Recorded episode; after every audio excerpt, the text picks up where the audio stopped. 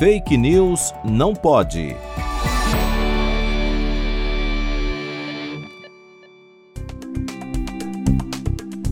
Notícias falsas circulam no WhatsApp, afirmando que o presidente da Pfizer, Albert Bourla, teria sido condenado pelo Tribunal Internacional de Justiça.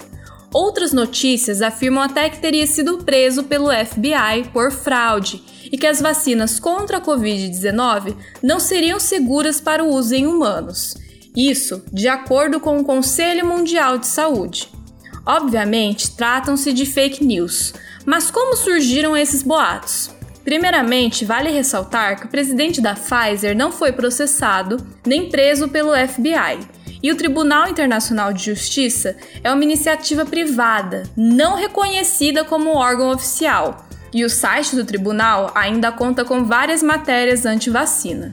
Ademais, a entidade citada pelas notícias, o Conselho Mundial de Saúde, é uma entidade que conta com o apoio de vários grupos anti-vacina e negacionistas. Dentre os grupos consta a Associação Médicos pela Vida, sendo que o presidente do grupo, Antônio Jordão, foi indiciado pela CPI da Covid por, abre aspas, desestimular medidas não farmacológicas como o uso de máscaras e reforçar o uso de medicamentos ineficazes para tratar a doença, fecha aspas.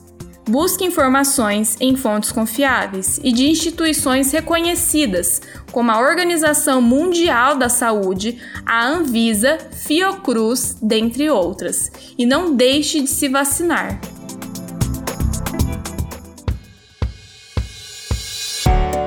Fake News não pode.